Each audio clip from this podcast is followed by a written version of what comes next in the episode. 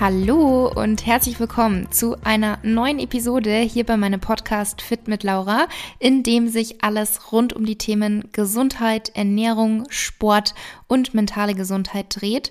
Ich freue mich, dass du heute hier wieder dabei bist und habe natürlich wie hoffentlich immer eine spannende Episode für dich. Ich hatte mal wieder einen Gast bei mir und zwar Dr. Dominik Klug.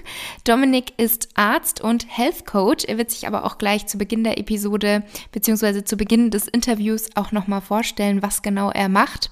Und wir haben unter anderem über das Thema Neurotransmitter gesprochen. Neurotransmitter sind chemische Botenstoffe, welche für die Informationsübertragung zwischen Nervenzellen im Gehirn und unserem gesamten Körper zuständig sind.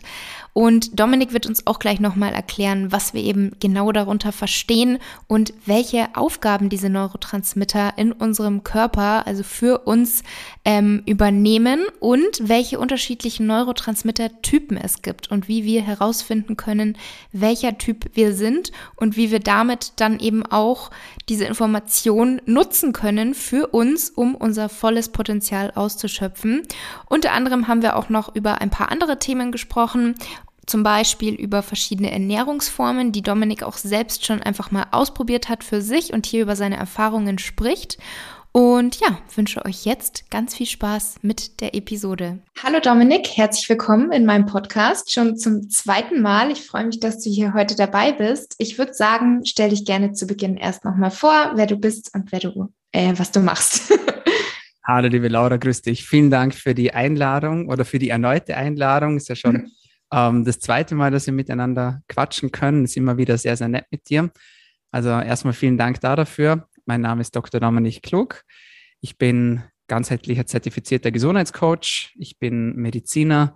Ich führe das Unternehmen Daily Med, in dem wir Menschen in 1 zu 1 Coachings helfen, ihre Gesundheit zu optimieren. Ähm, wir haben einen Podcast, äh, wir führen einen kleinen Blog und wir tun das, was wir machen, sehr, sehr, sehr, sehr gerne. Das heißt, unsere Leidenschaft ist es, Menschen zu helfen und Menschen dabei zu helfen, ihre Gesundheit so zu optimieren, dass sie ihren beruflichen und privaten Alltag einfach optimal meistern können. Klingt sehr gut. Und ich glaube, das ist auch ganz, ganz wichtig, dass einem der Job so viel Spaß macht. Dann ist es auch nicht so schlimm, wenn man mal viel arbeiten muss oder vielleicht manchmal auch zu viel arbeiten muss. Ähm, du hast jetzt schon angesprochen, was du machst, wo du aktiv bist. Ähm, ihr habt ja bei Instagram, bei eurem Kanal, immer wieder bestimmte Themen, wo ihr dann so ein paar Posts macht oder auch mal Videos hochladet oder wo du in der Story dann ein bisschen was dazu erzählst. Wie ähm, kommst du auf die Themen? Also wie legst du die fest? Hast du da schon irgendwie einen Plan im Voraus oder überlegst du dir jede Woche, ach, nächste Woche könnte das interessant sein oder hast du so einen richtigen Contentplan über mehrere Monate? Wir machen das tatsächlich von Woche zu Woche. Das heißt, einmal in der Woche setzen wir uns zusammen im Team und äh, besprechen so, was möglich ist, beziehungsweise was gerade aktuell ist oder was gerade gut auch äh, dazu passt. Und wir sind da ehrlich gesagt recht spontan. Das heißt, äh, wir achten zum Beispiel auch, wenn es jetzt um äh, internationale äh, Krankheits- bzw. Gesundheitstage geht, dass wir da ein bisschen auch äh, mitmachen, beziehungsweise mhm.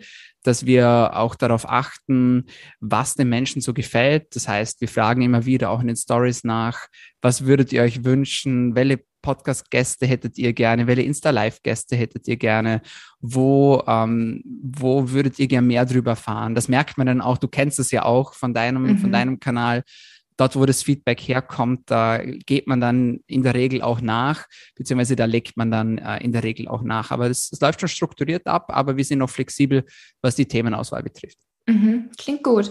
Und hast du irgendwie ein bestimmtes Thema oder verschiedene Themen, wo du sagst, das wird am häufigsten nachgefragt? Also da besteht am größten Interesse? Hm, gute Frage. Also was, was, äh, was man sich immer wieder wünscht, ist dieses Thema Entgiftung, Giftbindung, äh, Pille absetzen mhm. und dann natürlich auch die Basics, also verschiedene Ernährungsformen, aber auch Schlaf. Das ist auch was, wo viele Menschen nachfragen. Und was so die größten Probleme sind, beziehungsweise wo immer wieder auch DMs reinkommen, sind eigentlich ganz klar drei verschiedene Bereiche. Der erste Bereich ist Thema Verdauung, also Verdauung optimieren. Das zweite ist Thema Energie und Energie zu optimieren. Und das dritte ist alles so, was mit Thema Recovery, Regeneration zusammenhängt und da natürlich auch die sportliche Performance.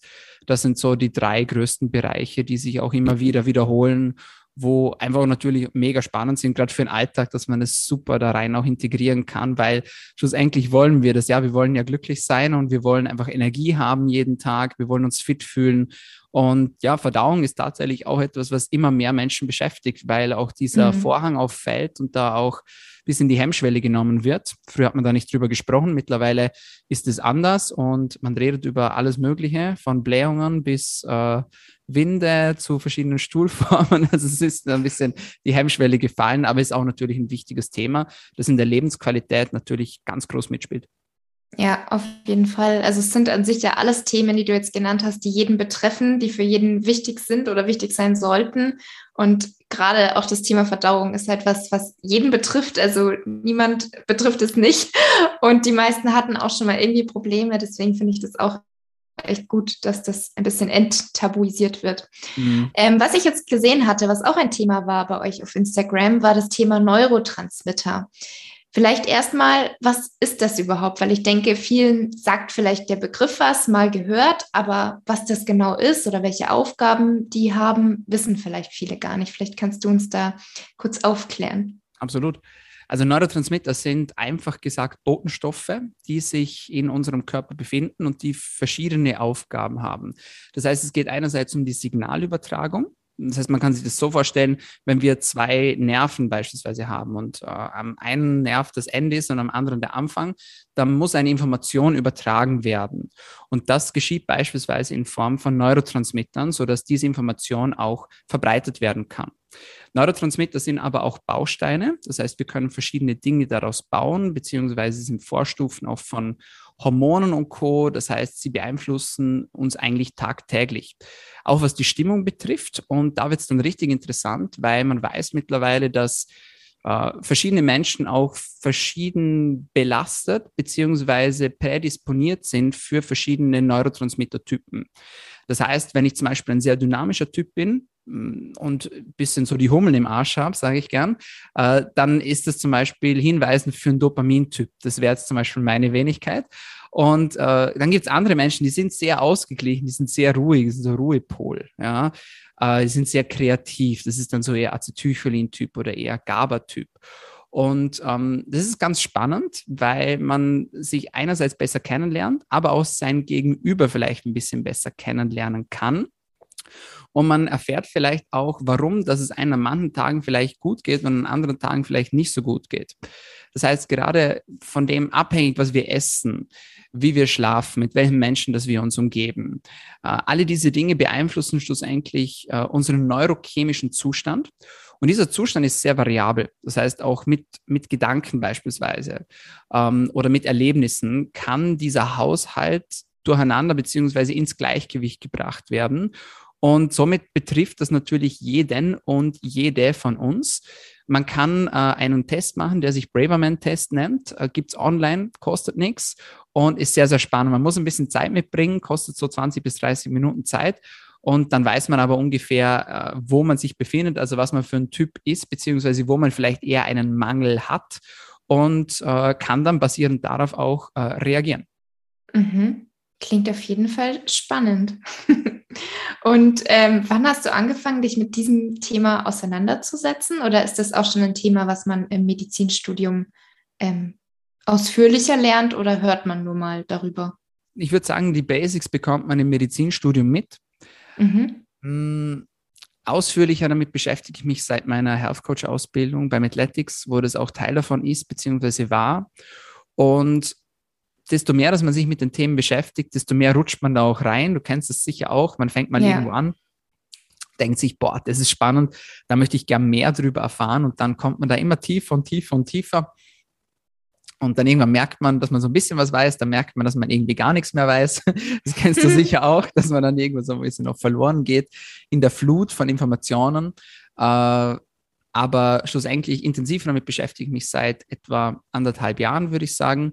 Und muss ehrlich, ehrlich zugestehen, mich interessiert das Thema auch sonst unglaublich. Also so Gehirngesundheit, beziehungsweise auch das Thema Blut-Hirn-Schranke, da können wir auch gerne äh, dann im Anschluss noch drüber sprechen, weil es auch sehr, sehr relevant ist in diesem Zusammenhang. Leaky Brain, das ist etwas, das kennen viele nicht. Leaky Gut haben viele schon mal gehört. Leaky mhm. Brain mhm. ist etwas, äh, das noch nicht so weit verbreitet ist. Ja, und so kommt man dann vom einen zum anderen und es ist einfach ein unglaublich spannendes Thema. Mhm. Ähm, du hast jetzt schon gesagt, es gibt unterschiedliche Typen. Vielleicht können wir auf die noch mal ein bisschen genauer eingehen oder du kannst an einer fiktiven Beispielperson ähm, mal einen Typen ähm, erklären. Ja, sehr, sehr gerne. Also, wie schon erwähnt, es gibt verschiedene Neurotransmittertypen. Ähm, nehmen wir uns mal vier davon raus. Äh, das erste ist der Dopamintyp. Der Dopamintyp ist so der Mensch, der sehr willensstark ist der ist sehr dynamisch, ähm, der hat Tatendrang. Das ist so ein bisschen ein Zugtier, sagen wir es mal so ein Zugpferd, so kann man das äh, vielleicht ähm, beschreiben. Das heißt, der bringt eine hohe Motivation mit sich und der bringt auch, ist so der Macher, sagen wir es mal so, in diese Richtung. Das ist der Dopamintyp. Dann äh, gibt's äh, als nächstes das Acetylcholin. Acetylcholin-Typ kennen viele vielleicht so äh, aus dem Sport. Es ist wichtig irgendwo für Muskelbewegungen, für neuronale Funktionen auch. Und ähm, das ist so äh, der Typ, der äh, sehr stark ist, wenn es ums Thema wenn es ums Thema Fokus geht, ja, wenn es ums Thema Gedächtnis geht. Das heißt, der ist sehr kreativ, der mag neue Ideen. Der braucht aber beispielsweise auch mehr Zeit, um nach dem Sport zu regenerieren, tendenziell. Ja, gibt auch da wieder Unterschiede, aber das ist so ein paar Charakterzüge von diesem Typ. Mhm. Dann gibt es den GABA-Typ. Der GABA-Typ äh, ist auch so, ich sage jetzt mal eher der Ruhepol, das heißt, der bewahrt die Ruhe, auch wenn es mal heiß hergeht. Ähm, der bleibt so schön ausgeglichen, der behält den Überblick. Der GABA-Typ liebt die Organisation. Das heißt, äh, der ist so wichtig schön strukturiert, organisiert, plant gerne alles durch. Und so vom Sporttyp her mag der gern so äh, ja, Outdoor-Sport, sage ich jetzt mal. Er ist gern draußen in der Natur, liebt auch dort sozusagen die, die Ruhe und die Ausgeglichenheit. Äh, und dann gibt es noch den Serotonin-Typ. Der Serotonin-Typ ist so der klassische Abenteurer. Das heißt, es sind sehr impulsive Persönlichkeiten. Das sind so die Menschen, die auch gern mal so ein bisschen, ja, sage ich jetzt mal, wie nervös auch wirken, ja, so ein bisschen hibbelig wirken. Äh, die lassen sich auch gerne ablenken, also lassen sich gern für viele, viele Dinge gleichzeitig begeistern und ja, lieben natürlich alles vom Sport her, was so mit Abenteuer verbunden ist. Ja, also Richtung äh, Bungee-Jumping, äh, Fallschirmspringen mhm. und Co. Das sind so äh, vier wichtige Neurotransmittertypen und so ein paar Eigenschaften. Klar, man darf das nicht für bare Münze nehmen, ja, aber ich glaube, jeder, der jetzt zuhört, kann sich schon so ein bisschen einordnen, in welche Richtung das es eher geht. Es gibt auch eher Mischtypen, ja, aber sehr oft ist es auch so, dass ein Neurotransmitter eher dominanter ist als der andere. Ja. Mhm. ja, super spannend. Wollte ich auch gerade fragen, ob es eben auch Mischtypen gibt, weil so ist es ja meistens, dass man jemanden nicht klar in eine Schublade, sag ich jetzt mal, stecken kann, sondern dass es oft so gemischte Typen sind, wenn man so eine Klassifizierung hat. Ja, klingt auf jeden Fall sehr interessant. Ähm, als wir vorab das Thema mal besprochen hatten, hast du schon gesagt, dass man in dem Zusammenhang auch gut ähm, darüber mal sprechen kann, wie man eben organisiert oder strukturiert bleibt. Was genau hat das jetzt damit zu tun? Also prinzipiell muss man mal wissen, welcher Typ das man ist. Ja? Mhm. Und wenn man das dann weiß, also wenn man seine Stärken kennt und seine Schwächen kennt, dann kann man auch gut damit arbeiten. Weil es gibt Menschen, die sagen vielleicht, hey, äh, Meditation oder so Journaling, ja, ist nett, aber das, das mag ich halt nicht. Ja, das, das geht mhm. nicht. Und da muss man das auch akzeptieren. Und da muss man aber halt auch vielleicht Alternativen finden, wie man ansonsten seinen, seinen Alltag gut strukturieren kann. Ja, also es sind vielleicht Menschen, die malen dann halt vielleicht eher lieber. Um jetzt ein, ja, ich weiß nicht, ob das Beispiel gut ist, aber doch, ich denke schon, weil man kann ja, sage ich mal, seinen, seinen Tagesablauf ja auch zeichnen beispielsweise, wenn einem das besser hilft, als wie das, das starre, das starre Reinschreiben. Ja, also mh, mm, prinzipiell, wir sind halt Menschen, wir schubladisieren so ein bisschen gern. Ich weiß nicht, ob du die Menschentypen von Tobias Beck kennst auch, so mit Eule, Wal, Delfin und Hai. Nee. Das geht so in eine ähnliche Richtung. Musst dir mal seinen TED Talk oder seinen, äh, seinen äh, Talk anschauen bei, bei, bei Greator. Und mhm. äh, also der Hai, das ist so der dominante Typ klassischer Unternehmer, Führungskraft. Die Eule, das ist so der Korinthenkacker. Das heißt, er hat an allem noch ein i-Pünktchen auszusetzen und dem fällt halt jeder Fehler auf. der Wal ist so der Mensch, der äh, allen Menschen nur helfen möchte. Der ist quasi geboren, um anderen Menschen zu helfen. Und der Delfin, das ist der Typ, der will einfach nur Party machen. Das ist so, der will einfach für möglichst wenig Geld möglichst viel Spaß. Also wir sind so, also jeder, der das anhört und noch nicht kennt, hört euch das gerne an von Tobias Beck. Das sind wirklich 20 Minuten High Entertainment, total lustig, sehr humorvoll. Und wir Menschen, wir neigen dazu, eben so ein bisschen zu schubladisieren. Ja, das ist nicht immer gut, kann aber interessant sein, gerade wenn man viel mit Menschen zu tun hat oder wenn einem langweilig ist am Flughafen, äh, um seine Zeit zu vertreiben, dann irgendwann erkennt man schon so aus dem Augenwinkel, das könnte jetzt eher ja, ein Serotonin-Typ sein oder könnte eher ein High sein oder wie auch immer. Ähm, fürs Thema Journaling finde ich es deswegen interessant, weil sehr oft ist auch das, was man am wenigsten kann oder will, das, was man am allermeisten braucht. Das ist etwas, das sehe ich auch in meinen Coachings sehr, sehr oft. Das heißt, die Menschen kommen und denken sich, sie machen jetzt äh, XYZ-Programm und sehr selten machen sie dieses XYZ-Programm, sondern ganz häufig erkennen sie im Laufe der Betreuung oder des Coachings irgendwas, was ihnen gar nicht passt oder was ihnen gar nicht gefällt, und dann muss man genau das machen. Also, du kennst vielleicht das Sprichwort, jeder sollte mindestens fünf Minuten am Tag meditieren, außer er hat Stress, dann sollte er 20 Minuten am Tag ja. meditieren. Und das ist so das klassische Beispiel, ähm, wo ich sage, ja, absolut. Das heißt, wenn ich ein Typ bin, der sich halt total schwer damit tut, einfach mal abzuschalten. Und wenn ich halt einfach nicht mal einen Tag lang mich ruhig in einen Liegestuhl liegen kann, ich heb schon mal die Hand, ich bin schuldig, ja, dann ist das genau das, was ich öfter tun sollte, mhm. beziehungsweise mit dem ich mich mehr beschäftigen sollte. Und wenn ich zehn Sachen gleichzeitig immer mache und aber weiß, dass ich mich eigentlich auf eine Sache konzentrieren sollte, dann ist genau das, was ich eigentlich tun sollte. Und wenn ich weiß, ich habe 20.000 Gedanken in meinem Kopf, die einfach mal raus müssen, aber ich habe einfach gar keinen Bock zu schreiben, dann ist es vielleicht genau das, was ich am ehesten tun sollte. Und deswegen kann es meiner Meinung nach ganz spannend sein, dass man sich da auch ein bisschen besser kennenlernt und sich da auch irgendwo ein bisschen entlasten kann, weil ich sage jetzt mal, die Dosis macht das Gift. Und auch wenn es toll ist, wenn man viel Dopamin hat, und äh, da voller Tatendrang steckt, ja, und viele Dinge umsetzen kann und sehr dynamisch ist, dann kann es natürlich auch ins andere Extrem gehen. Umgekehrt, wenn ich ein sehr ruhiger Typ bin und davon dann zu viel bekomme, dann kann es Richtung Depression zum Beispiel gehen. Ja, dass sich da die Neurotransmitter äh, wiederum hin verschieben. Also es ist nicht immer, die Dosis macht halt das Gift. Mhm. Das ist das, was ich, was ich eigentlich sagen möchte. Macht das Sinn? Ja, ja, macht Sinn.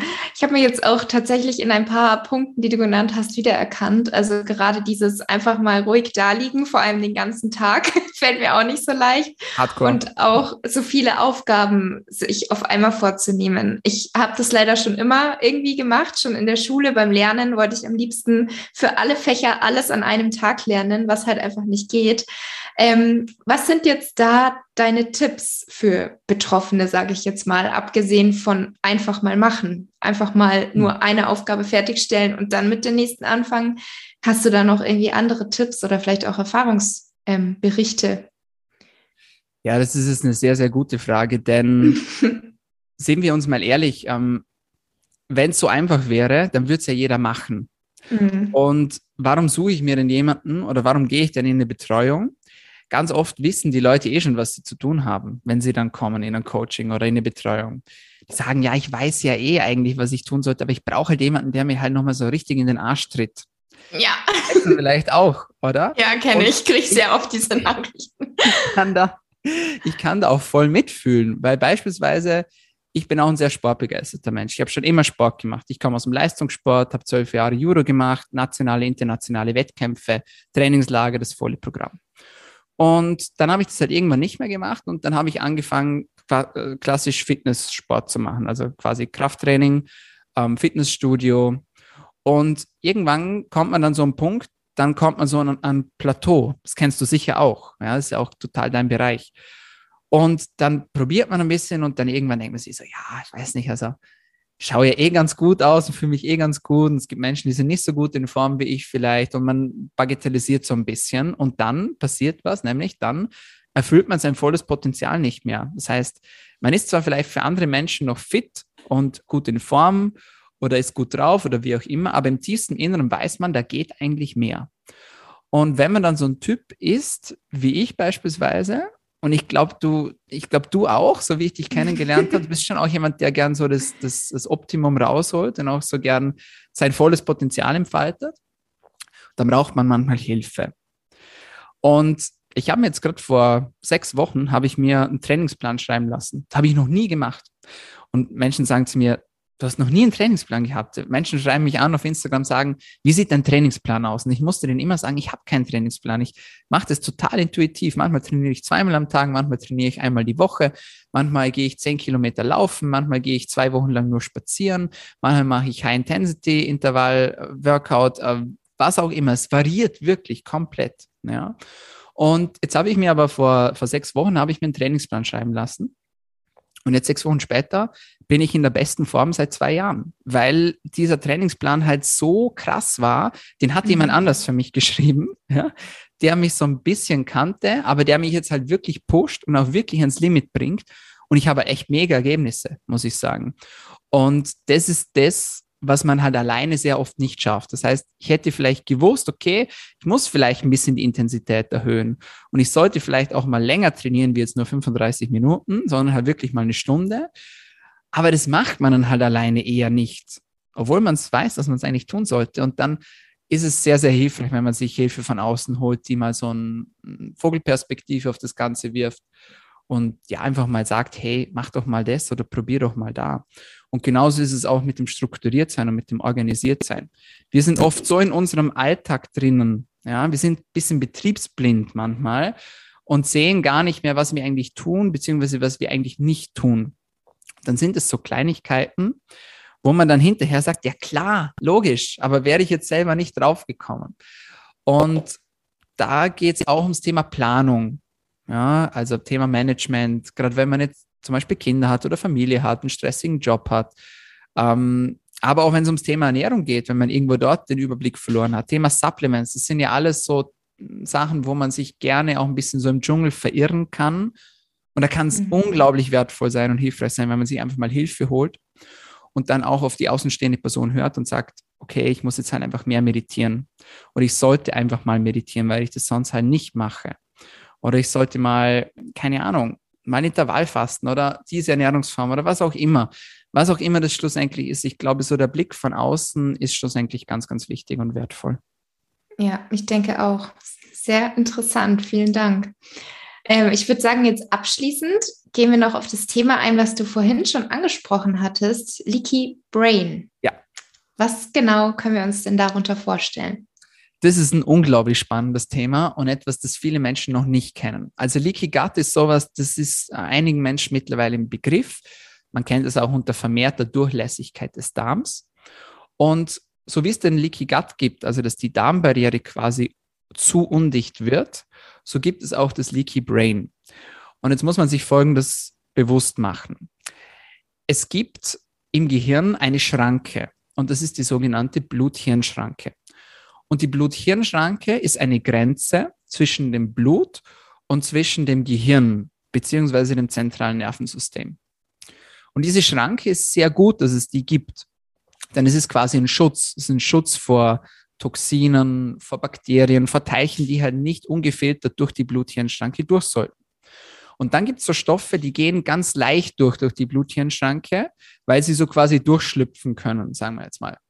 Ähm, ein klassisches Beispiel, das sehr, sehr viele Menschen kennen und jeden Tag auch spüren und erfahren, ist Koffein. Ja, Koffein ist etwas, das sehr gut durch die Blut-Hirn-Schranke durchgeht und dann seine positiven Wirkungen äh, entfaltet. Jetzt ist die Blut-Hirn-Schranke und die Darmgrenze, also die Darmwand, sehr, sehr ähnlich aufgebaut. Was sie zum Beispiel gemeinsam haben, ist, dass sie nur aus einer Zellschicht bestehen.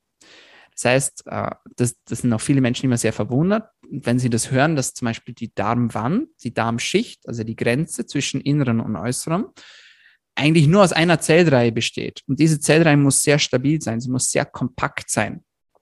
Sie muss dicht sein. Und jetzt ist es natürlich im Darm, genau gleich wie im Gehirn, dass gewisse Stoffe passieren sollen. Und dazu kann die Darmbarriere auch mal ein bisschen durchlässiger werden. Ähm, gerade bei Kindern ist es zum Beispiel der Fall. Das ist auch total normal, physiologisch nennt man das. Ja, also das ist so, wie es sein soll. Wenn es allerdings too much wird, dann gibt es ein Problem. Dann können nämlich, wie wir es vom Leaky Gut kennen, Bakterien oder Toxine auch aus dem Darm in den Körper hineingelangen. Und es ist ganz ähnlich bei der Blut-Hirn-Schranke. Das heißt, wenn die Blut-Hirn-Schranke undicht wird, aus welchem Grund auch immer, beispielsweise durch eine chronische Entzündungsreaktion, dann können Stoffe in das zentrale Nervensystem bzw. in das Gehirn gelangen, die dort nicht hin sollten und können dann dort auch eine unterschwellige Entzündung verursachen, also quasi eine Low-Grade Inflammation im Gehirn. Also eine unterschwellige kalte Entzündung im Gehirn. Und das ist etwas, da sind sich viele Menschen gar nicht so bewusst, dass es das gibt. Die Symptome sind da leider, wie auch beim Leaky Gut, sehr variabel, beziehungsweise teilweise auch sehr unspezifisch, muss man sagen. Und sie umfassen beispielsweise Dinge wie Konzentrationsstörungen, man bekommt den Fokus nicht so richtig, Brain Fog, also Hirnnebel, man hat so das Gefühl, man hat irgendwie nicht so die Klarheit im Kopf. Es ist wie, als ob so ein Schleier, als ob man so ein bisschen, ja, bedöselt ist, also wie so ein Katergefühl. Das haben viele Menschen jeden Tag und sie wissen nicht warum. Und es kann theoretisch möglich sein, dass das an einem Leaky Brain liegt, beziehungsweise an einer chronischen Entzündung im Gehirn liegt. Schlafstörungen sind auch so ein Thema. Das sind alles Dinge, ich weiß, das ist sehr unspezifisch, aber es ist etwas, das man im Hinterkopf behalten sollte. Das heißt, wir haben zusammengefasst, wie auch im Darm, zwischen Blut und zwischen Gehirn beziehungsweise zentralem Nervensystem eine Schranke, eine Grenze, die nur das passieren lässt, was auch passieren soll, also was durchgehen soll. Und wenn diese undicht wird, und da wird es jetzt eben spannend, denn es gibt eine Korrelation zwischen Leaky Gut und Leaky Brain. Das heißt, sehr viele Menschen, die Leaky Gut haben, haben auch Leaky Brain. Ähm, und da ist jetzt der Ort, wo es wirklich spannend wird, denn da kann man dann teilweise so, sage jetzt mal, unerklärliche Symptome von Menschen, die sie wirklich tagtäglich belasten, so ein bisschen aufdecken. Ja, und auch möglicherweise vielleicht sogar erklären. Ja, ähm, es ist halt schwer zu messen. Das ist so ein Thema. Deswegen äh, ist es halt auch etwas, das so wenig greifbar ist. nur weil es aber nicht greifbar ist, heißt es nicht, dass es das nicht gibt. Es gibt ganz spannende äh, Studien dazu. Und äh, gerade für alle, die hier ganzheitlich unterwegs sind und auch ganzheitlich denken und über den Tellerrand rausschauen, ist es etwas, das man auf jeden Fall im Hinterkopf behalten sollte. Mhm. Und was wären dann aber die Möglichkeiten, um das herauszufinden? Also was gibt es da bisher für Ansätze? Ja, das ist so ein bisschen, bisschen eine, eine, schwierige, eine schwierige Sache. Das heißt, es gibt verschiedene bildgebende Verfahren, mit denen man ähm, so mit, äh, mit Spektrophotometrie beispielsweise kann man arbeiten. Das ist aber sehr aufwendig. Ja, es gibt gewisse Antikörper, die man bestimmen kann. Das machen aber auch nur einzelne Labore. Also es ist so leider etwas, das noch der Diagnostik nicht wirklich breit mhm. gefächert zugängig ist, beziehungsweise äh, zugänglich gemacht wurde. Deswegen ähm, ist es halt etwas, dass wenn man das vermutet, dass man halt, sage ich jetzt mal, probatorisch einfach mal darauf Fokus legt und auch Wert darauf legt, damit es wieder weggeht. Das heißt, Thema Schlafoptimierung, Ernährungsoptimierung, antientzündlich arbeiten und, und, und, und, und, alle diese Dinge, immer individuell natürlich. Das sind äh, Strategien, die man verfolgen kann, aber die Diagnostik selbst ist leider noch ja, in den Kinderschuhen beziehungsweise nicht so einfach und günstig auch der breiten Masse zugänglich. Mhm. Ja gut, und was du jetzt gesagt hast, sind natürlich auch alles Dinge, die man so oder so machen kann, wenn man das Gefühl hat, mir geht es nicht gut. Es ja. schadet einem ja nicht, darauf Wert zu legen. Absolut. Und du hast jetzt gesagt, das Ganze ist noch in den Kinderschuhen und es gibt aber schon ein paar Studien, Denkst du, dass sich das Ganze dann auf jeden Fall noch weiterentwickeln wird? Also, dass das ein Thema ist, was vielleicht in ein paar Jahren etwas bekannter ähm, ist und dann auch leichter zu diagnostizieren ist? Ja, davon gehe ich aus. Also es ist ja immer so, wenn etwas neu ist, dann wird es immer mal erstens mal mit Vorsicht begrüßt, beziehungsweise so ein bisschen skeptisch begutachtet. Mhm. Aber das ist auch ganz normal. Ähm, das ist auch gut so, dass man das macht, weil man kann nicht alle Neuheiten so mit offenen Armen empfangen und sagen, ja cool, das machen wir jetzt auch und das machen wir auch, weil es könnte sein, dass es gar nicht stimmt. Ja, kann auch sein, dass man in zehn Jahren draufkommt, es war ein Blödsinn. Theoretisch möglich. Ja, ich glaube es eher nicht, aber möglich wäre es. Schlauer ist man immer erst hinterher. Äh, wie bei so vielen Dingen. Aber nichtsdestotrotz, so wie das auch so bei vielen anderen Themen ist in der Medizin, äh, desto länger, dass man sich damit beschäftigt, desto mehr Infos bekommt man auch und desto einfacher werden dann auch die Tests. Gerade auch bei diesen, vielleicht ein anderes Beispiel, genetische Tests, ja, wo früher viele, viele tausend Euro gekostet haben, gibt es mittlerweile Home-Tests, ja, wo man quasi mit dem Speichel äh, einfach auf ein Testkit quasi draufspuckt, mehr oder weniger, jetzt übertrieben gesagt. Und dann zahlt man 300 Euro und dann bekommt man sein genetisches Profil aufgeschlüsselt, ja, und mhm. sieht, wo man eher mehr Risiko hat, ob man vielleicht irgendwo Mutationen hat, etc. Das war vor ein paar Jahren schon möglich, das ist aber viel zu teuer. Und deswegen, ich bin auch ein großer Fan, diese neuen Dinge zu begrüßen und auch auszuprobieren, auch wenn man vielleicht noch nicht jetzt 10.000 Studien dazu hat. Denn dadurch wird es auch der breiten Masse verfügbar gemacht. Das heißt, beispielsweise durch diese genetischen Tests oder durch diese Unverträglichkeitstests ähm, werden Daten gesammelt natürlich. Und durch das, dass das viele Menschen machen und äh, diese äh, künstlichen Intelligenzen oder was auch immer mit diesen Daten gefüttert werden, desto genauer werden sie und desto zugänglicher wird das Ganze und desto günstiger wird dann das Ganze auch. Das heißt, manche Menschen verfolgen so den Ansatz, ja, mach das alles, kauf das alles, weil deine Kinder und deine Enkelkinder, die werden davon profitieren sozusagen und können das leistbar und dann noch genauer sozusagen bestimmen können, ob das jetzt gut ist oder nicht auch ob man sich genetisch jetzt testen lassen sollte oder nicht, das muss jeder für sich selbst entscheiden. Ich möchte auch keine Werbung dafür machen. Aber äh, auch das sollte man im Hinterkopf behalten, dass dort, wo man den Fokus hinrichtet und das, was man unterstützt, das wächst natürlich auch. Und ja, kommt natürlich auch darauf an, was man unseren Kindern und Enkelkindern auch für eine Möglichkeit vielleicht bieten möchte. Und die Entwicklung, die ist halt da, die ist halt auch unaufhaltsam, meiner Meinung nach, ob einem das gefällt oder nicht. Das heißt, wir gehen halt immer mehr in diese Richtung, auch testen und Genetik und künstliche Intelligenz und, und, und, und, und. Ja, muss halt überlegen, ob man das unterstützen möchte oder nicht. Aber das ist schlussendlich am Ende des Tages die Entscheidung von jedem und von jeder Einzelnen. Das stimmt. Und so ist es ja auch ganz oft. Ähm, weil du jetzt das Thema Tests angesprochen hast. Es gibt ja auch diese Tests, die einem dann sagen, ob man mehr der Kohlenhydrate, der Fette oder der Proteintyp ist. Mhm. Weiß ich nicht, ob du von denen schon gehört hast oder damit mhm. schon Erfahrung hast. Ja. Aber macht es aus deiner Sicht Sinn und wie genau funktionieren diese Tests? Oder was nämlich eigentlich so mein Gedanke ist bei diesen Tests, also ich habe selber noch keine Erfahrung damit, sondern habe halt nur gesehen, die gibt's. Oder macht es eigentlich eher Sinn, was eben jetzt so mein spontaner Gedanke wäre, dass jeder das eigentlich für sich ausprobiert? Weil zum einen ist ja eigentlich jeder Makronährstoff wichtig für uns und man merkt ja selber durch Ausprobieren relativ schnell, verträgt man mehr Kohlenhydrate, verträgt man mehr Fette, verträgt man zu viel Protein vielleicht nicht.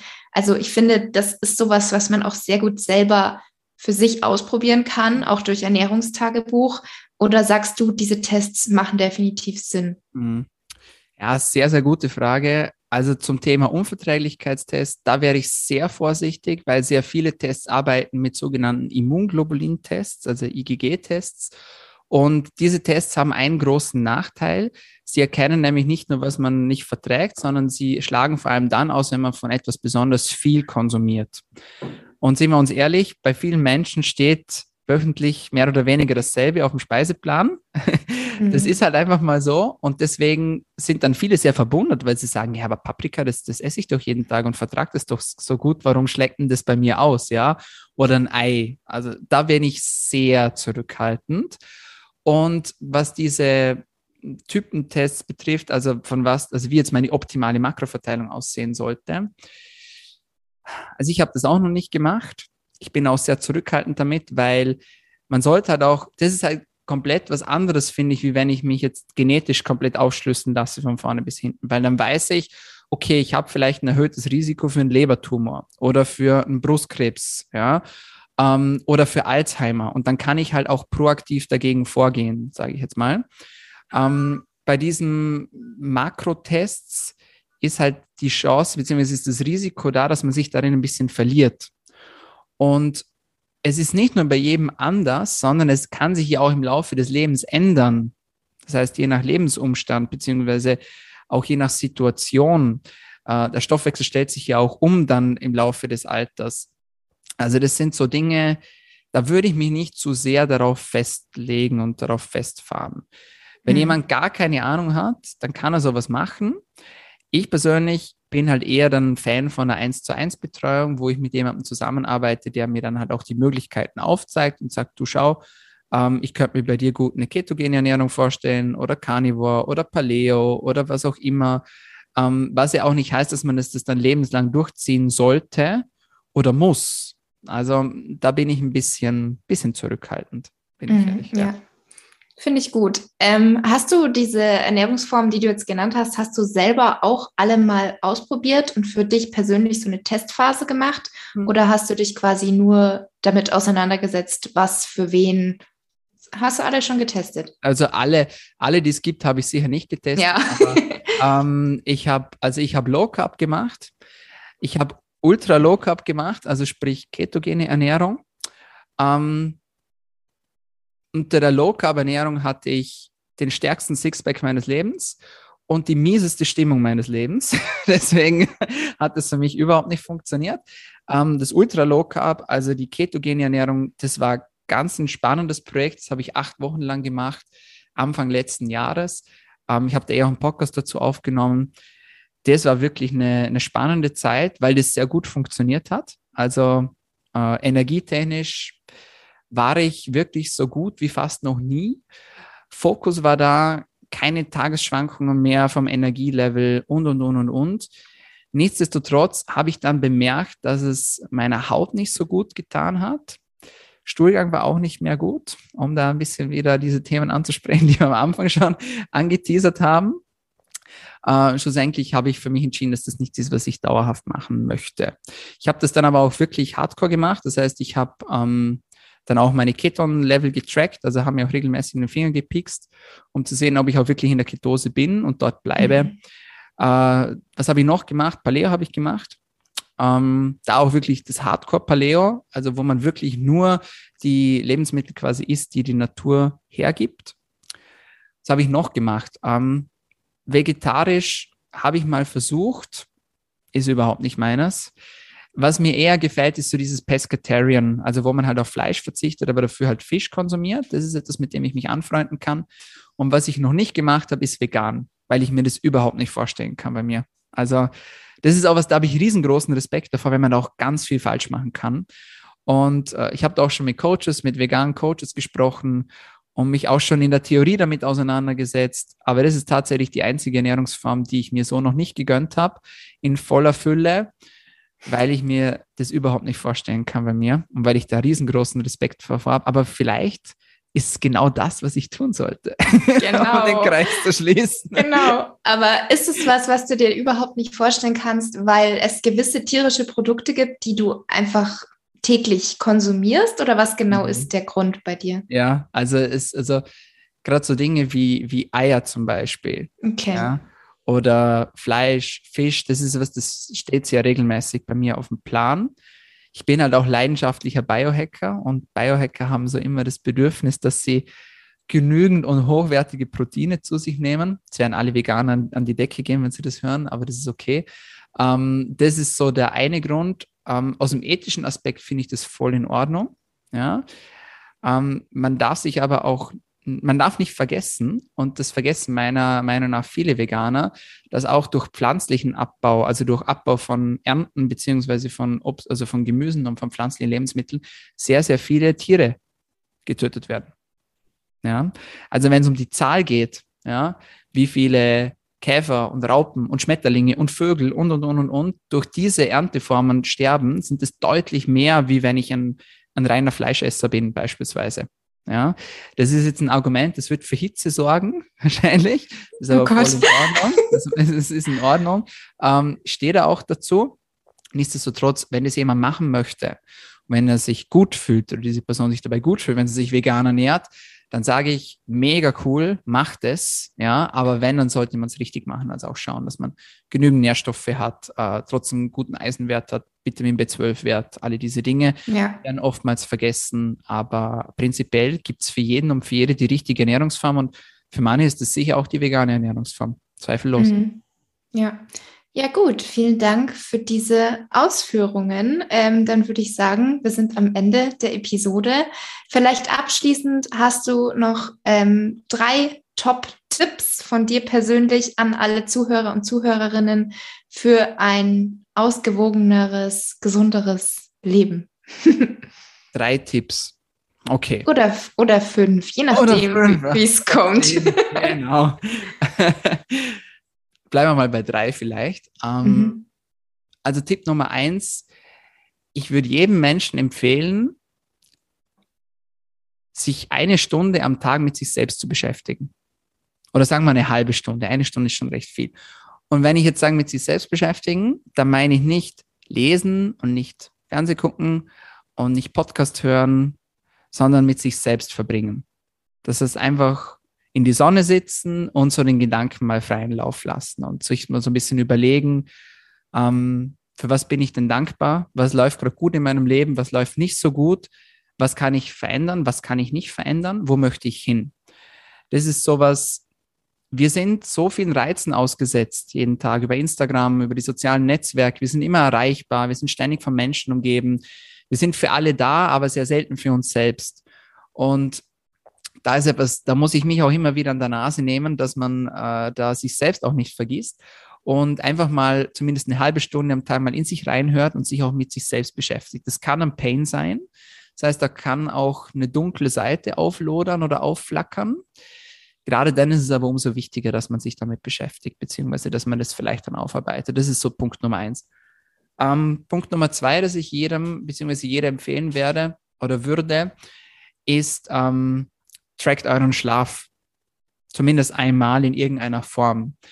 Denn ganz viele Menschen denken, dass sie gut schlafen, tun das aber nicht.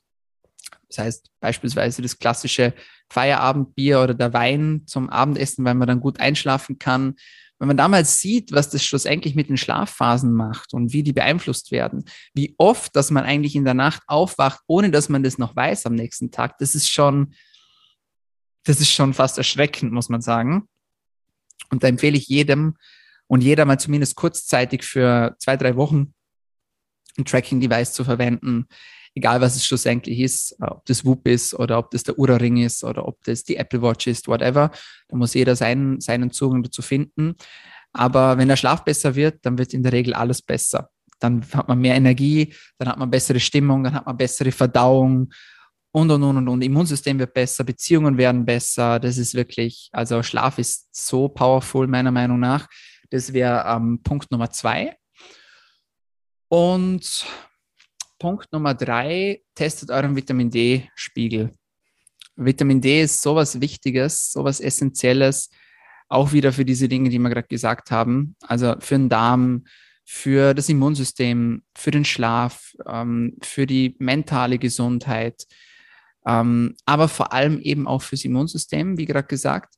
Und deswegen testet unbedingt eure Vitamin D-Spiegel und wenn es einen Mangel gibt, dann füllt es auf ähm, wie auch immer das dann passiert. Äh, mit der Sonne wäre es am allerbesten, nur leider haben wir nicht so viel, zumindest nicht da, wo wir beide leben. Oder korrigiere mich, Laura, wie ist das bei dir? Also es scheint die Sonne, die ganze Woche soll das Wetter schön sein, aber du hast natürlich recht, dass es ja auch nicht das ganze Jahr über so ist. Und es ist ja auch so, dass man irgendwie ohne Sonnencreme und möglichst wenig bekleidet dann in der Sonne sein sollte, um das Vitamin D aufzunehmen. Und dann ist das wahrscheinlich bei den meisten schwierig, um da optimale Werte zumindest zu haben. Vielleicht reicht es, um jetzt keinen Mangel zu haben, aber um mhm. optimale Werte zu haben, Gut. ist wahrscheinlich schwierig heutzutage. Mhm. Da vielleicht noch ein kleiner Einschub aus der Wissenschaft. Ich war gerade am Wochenende am Biohacking-Kongress in Las Vegas teilgenommen, online zwar nur, nicht vor Ort, aber äh, auch da war das wieder Thema und Zeitspanne ist so 40 Minuten pro Tag die man quasi äh, in der, im, im draußen, im draußen, ja, im draußen, in der draußen, in der Sonne draußen, so jetzt, in der Sonne draußen verbringen sollte. Im Freien. Äh, Im Freien, genau, Freien, ja, verbringen sollte, um da auch wirklich die Spiegel auch optimal zu halten. Also es ist einfach sehr schwierig, nicht nur bei uns, sondern auch mit den Jobs, die man halt hat, die halt in der Regel drin äh, stattfinden. Aber das wären so die Top drei die ich äh, jedem mal ans Herz legen würde, dass er zumindest mal darüber nachdenkt. Genau. Ja. Und ich glaube, es ist ja auch nur zwischen 11 und 15 oder 11 und 16 Uhr, wo die Sonne quasi so steht, dass es dann gut wäre, um den Speicher aufzufüllen. Kann es sein? Das kann ich dir jetzt ehrlich gesagt gar nicht sagen. Ähm, es ist sicher die Zeit, wo die Sonne am stärksten ist, so wie du das gerade beschreibst. Schlussendlich ist aber das Tageslicht auch schon sehr wichtig, gerade für mhm. die innere Uhr. Und da ist es jetzt, gerade wenn wir um in das Thema zirkadianen Rhythmus noch reingehen wollen, also so innere Uhrstellen, da ist es dann gar nicht so wichtig, ob die Sonne überhaupt scheint, sondern da kann auch ein bewölkter Tag schon einfach so viel Lichteinheiten, also Lux, ähm, dann in uns reinjagen, dass wir zumindest checken, okay, es ist jetzt wieder Tag, wir sollten wieder wach sein. Ja, aber die Sonne ist allgemein sehr power, also sehr äh, mächtiges äh, Tool, jetzt nicht nur für Vitamin D, sondern auch für unsere Mitochondrien, äh, um den Tagesrhythmus zu stellen, für das Cholesterinprofil, für den Schlaf, äh, für das Rotlichtspektrum, das da auf unsere Augen äh, auftrifft und, und, und, und, und. Es gibt ganz viele Effekte der Sonne, die noch maximal unterschätzt sind. Deswegen kann man sich da viel Gutes auch damit tun. Ja, ja, sehr spannend. Dann vielen Dank an der Stelle für, an deine, an dich, an dich für deine Zeit. Das wollte ich sagen. Hat mich gefreut, dass du Teil dieser Episode warst. Danke für die Einladung, Laura. Das war wie immer ganz toll und spannend mit dir zu quatschen. Freut mich. Bis dann. Tschüss. Dann. Ich hoffe, die Episode hat dir gefallen. Wie immer würde ich mich natürlich riesig über deine Unterstützung freuen, indem du mir bei Apple Podcasts oder Spotify eine Bewertung hinterlässt und meinen Podcast abonnierst. Ich wünsche dir jetzt eine ganz, ganz tolle Woche und wir hören uns dann wie gewohnt nächsten Montag wieder. Tschüss!